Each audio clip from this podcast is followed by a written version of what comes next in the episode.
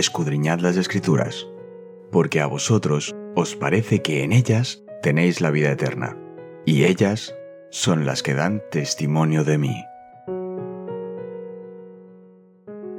Es momento de nuestro encuentro con Cristo.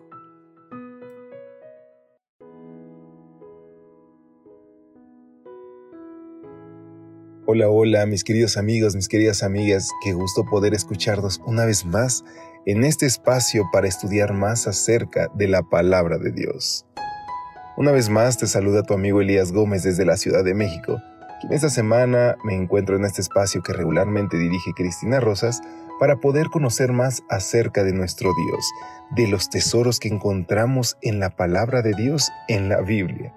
Es por eso que te pido que me acompañes e iniciemos este estudio, recordando que el título general de esta semana es Teman a Dios y denle gloria. Y para iniciar nuestro estudio específico de este jueves 20 de abril, titulado Los vencedores del Apocalipsis, repitamos una vez más Apocalipsis 14:12, que es nuestra lectura base.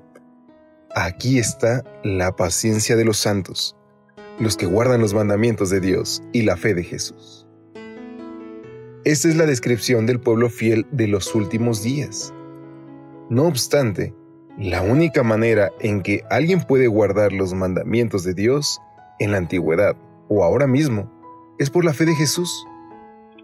Fíjate que nuestro versículo no dice fe en Jesús, aunque eso es extremadamente importante, pero esta expresión, la fe de Jesús, es algo más. Es la cualidad de la fe que permitió a Cristo ser victorioso sobre las tentaciones más feroces de Satanás. La fe es un don que recibe cada creyente.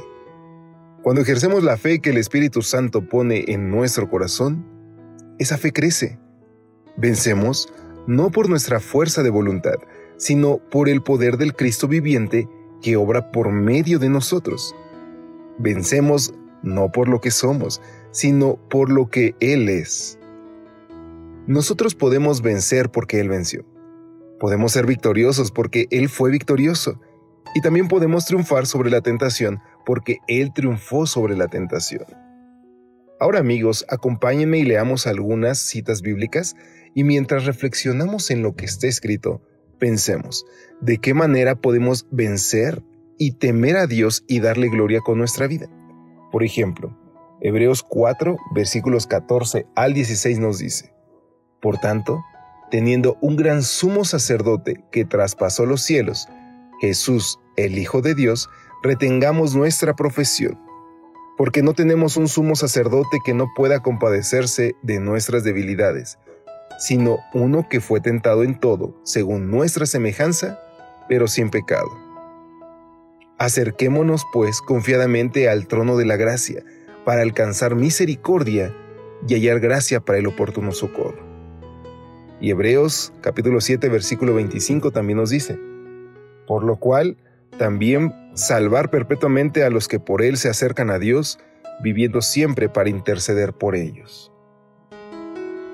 Y es que queridos amigos, Jesús, el divino Hijo de Dios, ha vencido las artimañas del diablo, enfrentó las tentaciones confiando en las promesas de Dios entregando su voluntad a la voluntad del Padre y dependiendo del poder del Padre. Y es que si confiamos en Él, lo contemplamos y creemos en Él, nosotros también podemos ser victoriosos. Jesús es todo para todos y el mensaje de los tres ángeles gira alrededor de Él. El mensaje del Apocalipsis es de victoria, no de derrota, habla de un nuevo pueblo que venció por su gracia y su poder.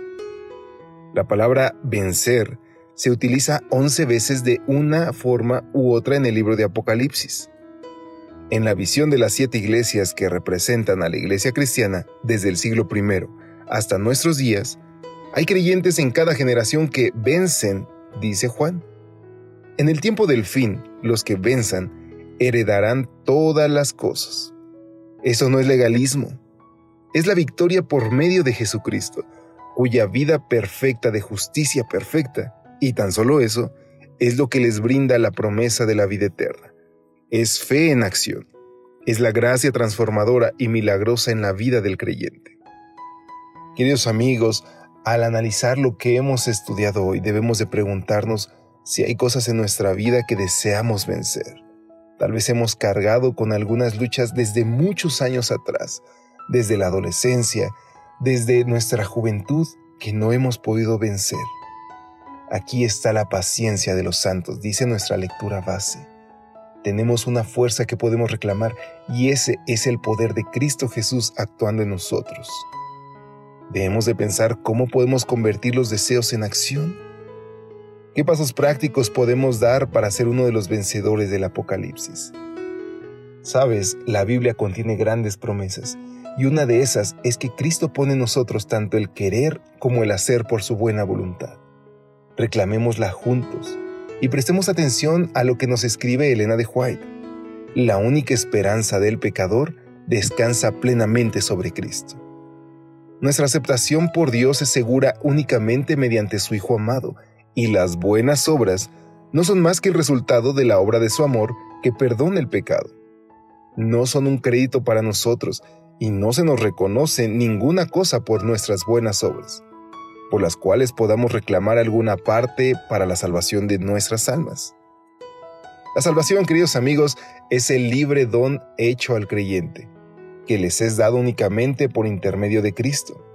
El alma afligida puede encontrar paz mediante la fe en Cristo. No puede presentar sus buenas obras como un recurso para la salvación de su alma. Hay hoy día miles que necesitan aprender la misma verdad que fue enseñada a Nicodemo por la serpiente levantada. Confían en que su obediencia a la ley de Dios los recomienda a su favor cuando se los invita a mirar a Jesús y a creer que Él los salva únicamente por su gracia, exclaman. ¿Cómo puede hacerse esto? Como Nicodemo, debemos estar dispuestos a entrar en la vida de la misma manera que el primero de los pecadores.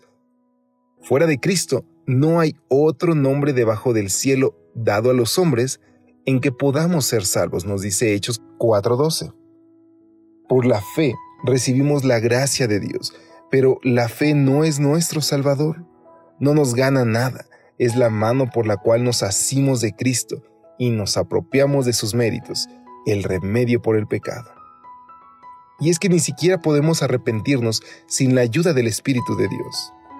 La Escritura nos dice de Cristo, a éste ha Dios ensalzado con su diestra por príncipe y salvador para dar a Israel arrepentimiento y remisión de pecados.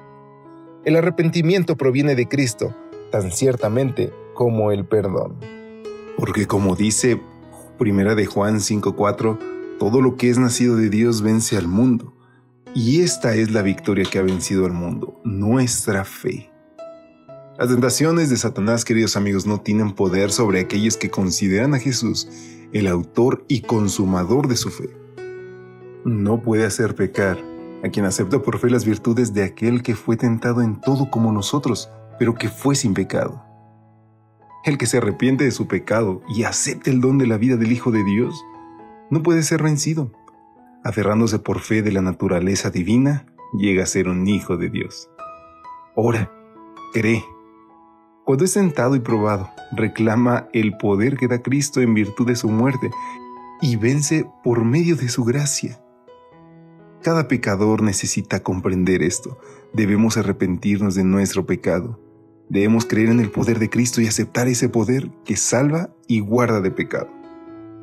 Queridos amigos, hay que permitir que la verdad penetre en el alma, porque así realizará la santificación del carácter, refinará y elevará la vida y nos preparará para las mansiones celestiales que Jesús ha ido a preparar para todos los que le amamos. Y es así que hemos llegado al final de nuestro estudio de esta mañana. Por eso, te pido que nos despidamos con la siguiente oración. Querido Dios, hoy Señor queremos vencer en tu nombre. Hay luchas, pruebas que tenemos que enfrentar, pero hoy lo haremos confiando en tus méritos. Te rogamos que nos acompañes, que nos des fuerza, ánimo y la victoria en tu nombre. Te lo agradecemos y te lo pedimos en el nombre de Jesús. Amén. Dios te bendiga. Hasta pronto.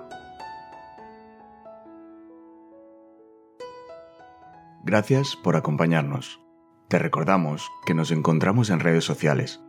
Estamos en Facebook, Twitter e Instagram como Ministerio Evangelike. También puedes visitar nuestro sitio web www.evangelike.com.